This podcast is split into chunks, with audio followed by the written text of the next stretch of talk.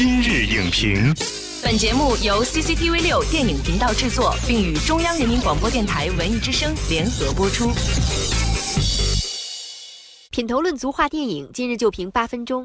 大家好，欢迎收听文艺之声今日影评，我是主持人姚淼。最近我身边的朋友都在讨论一部影片和一位演员。这部影片呢，同时入围了第四十三届多伦多国际电影节特别展映单元和第六十六届西班牙圣塞巴斯蒂安国际电影节主竞赛单元，一时间名声大噪。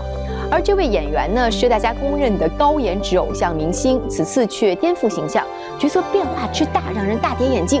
这部电影就是《宝贝儿》，而这位演员呢，就是《宝贝儿》的主演杨幂。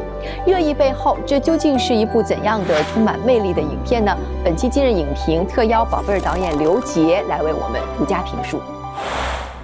欢迎刘杰导演来今日影评做客。主持人好，观众朋友大家好。宝贝儿这部电影和大家见面了，现在大家对这部电影特别的好奇。说实话，从来没有看杨幂这样一个面貌出现过，所以一开始呢，想请刘杰导演先为我们介绍一下，一起进入剧情解锁，来了解一下他的故事。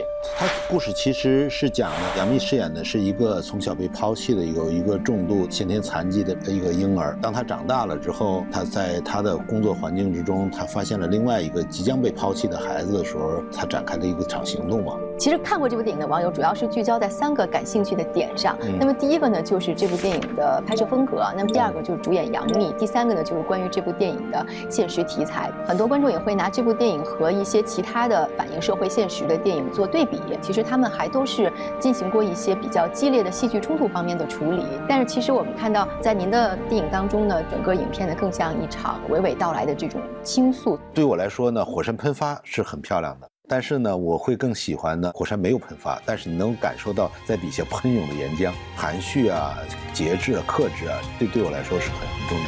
呃，有一些观众如果要是看过我以前的作品，呃，我其实是没变的，我一直是在用纪实的方式关注中国社会的一个方面或者是一个切面，多半呢其实是跟情与法、情与理有关，这还是一个个人风格的问题。有观众说，觉得呢比较缓慢的叙事，还有被淡化的矛盾冲突，看起来有些散，有些寡。您如何看待这些观众的评价？不同的观众呢，就像不同的食客一样，有的人愿意吃快餐，有的人愿意吃比较特别的口味。鱼与熊掌不可兼得啊！你满足了一部分观众的趣味的话呢，你可能就不能满足另外一类的观众。宝贝儿的时候不会有哪一场戏，我说你情感再出来点儿，你这应该哭，我说你这应该笑，都没有，就是演到那一场戏的时候，他自然就哭了。我从小就跟我妈在一起，我怎么就不能给她养老送终了？我相信呢，所有看了宝贝儿的观众，如果你真的看下去了，你也看懂了，你会翻腾好几天的。那接下来就是我们刚才聊到的，大家关注的第二个点，就是主演杨幂了。因为杨幂之前一直走的是偶像路线嘛，但是这次在《宝贝儿》当中，我们看到杨幂跟我们印象中的完全不一样。我们是从那个二零一七年的三月份开始的，那是《三生三世》她最红火的时候。嗯啊，那那时候她简直不能出街，到街上的话都会引起骚乱的。我就要把她这种气儿给打掉。她到组的第一天。我说现在离那个人物都非常遥远，所以我干的第一件事情呢，我带着他去看残疾的孩子，去农贸市场买菜，去批发市场给他自己买衣服。我就要希希望你成为这样一个普通的人。比方说我们上来拍蹲地，我就感觉的话就不像他常干的活，怎么解决呢？那就蹲吧，一蹲就蹲一天。当你都蹲累了之后，你你拿的劲儿都都没了，你真实的那种生活的感觉就出来了。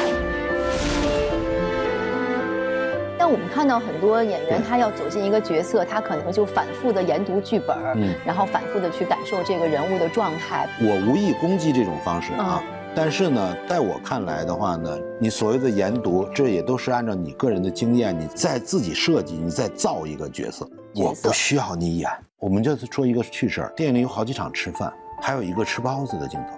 你知道那个演戏演多了的人啊，都是特别有经验。当他们吃饭的时候呢？全都是按照节拍吃，不真吃。然后等你演导演喊停了之后呢，我就赶紧把它吐了。嗯，我就不喊停。我不喊停的话，你就没办法了。嗯，你要继续演下去，你就逼着你就得往下咽啊。嗯，后来演不下去了，我就走到他旁边，我说：“你必须得真吃。你你如果不吃的话，我们会继续拍下去的。”其实真实就是一种力量。但是我看到有的观众说，看完这部戏之后，觉得杨幂永远都是皱着眉头，自始至终呢，表情上没有太多的变化。那您不怕观众会接收不到那个传递出来的信号吗？表演又不是表情包，要那么多表情干嘛？今天给你个剧本，你那个台词说的抑扬顿挫，然后你把那些所有的小反应、小细节设计的哪儿的都特别精准到位。那对于我来说，我一看呢，我就觉得啊，好哟，训练有素的一演员。但是呢，情感不是需要演出来的，情感就在里头。当你真的有情感的时候，别人是能看得到的。这小孩我们要的不容易，你我告诉你，我就是你觉得应该死掉的小孩，我就是这样的小孩。那接下来就是大家非常关注的第三个问题了，就是影片聚焦的其实是弃婴这样一个平常我们没有太多的去关注过的社会话题。其实像弃婴题材，相对于打拐呀，还有儿童走失这样的题材来说呢，它就是属于比较冷门的那一种了。那我觉得您其实每次都是特别希望用您的电影唤起大家对于这样冷门题材的关注啊。我觉得是不应该成为冷门。我说几个数字，我们每年都会发一个中国儿童福利政策报告。在之前的前几年的报告中呢，有一次提到过，中国的出生缺陷率是百分之五点六。实际上，这个数人群是非常大的，每年有近一百万出生的婴儿是有缺陷的。其实，在这上面，政府是做了大量的工作的，福利系统是做了大量的。我觉得您的电影一直以来都很看重影片的社会价值。那您觉得对于影片的社会价值还有艺术价值，究竟孰轻孰重呢？我觉得这影片的话，就那么几几个朝向：商业价值、社会价值、艺术价值。我还是会更愿意去选那个社会价值和艺术价值。但是呢，我我也不认为这个东西是一个电影能够解决所有的社会的问题，包治百病，这是不可能的。我们认真做的这样的一个电影，只要是能够击中人心。只只要能够真正的呢反映到社会的现实，能够唤起所有人对这个先天出生缺陷的孩子这样的一个群体的一个关注，我觉得那这个意义对我来说就是最大化的意义。口口声声说要拯救这个小孩，你们还想过他以后啊？他没了以后了以后，就是觉得他有权利活着。好，感谢刘杰导演。刘杰导演曾经在一次采访中说过呢，这是一道没有答案的选择题，没有答案的辩论更有意义。电影《宝贝儿》也没有试图给观众答案，它只是用真实的镜头记录了一个在我们日常生活中呢看不见的群体，在召唤社会的爱与温度。这也正是这一类电影的最大意义。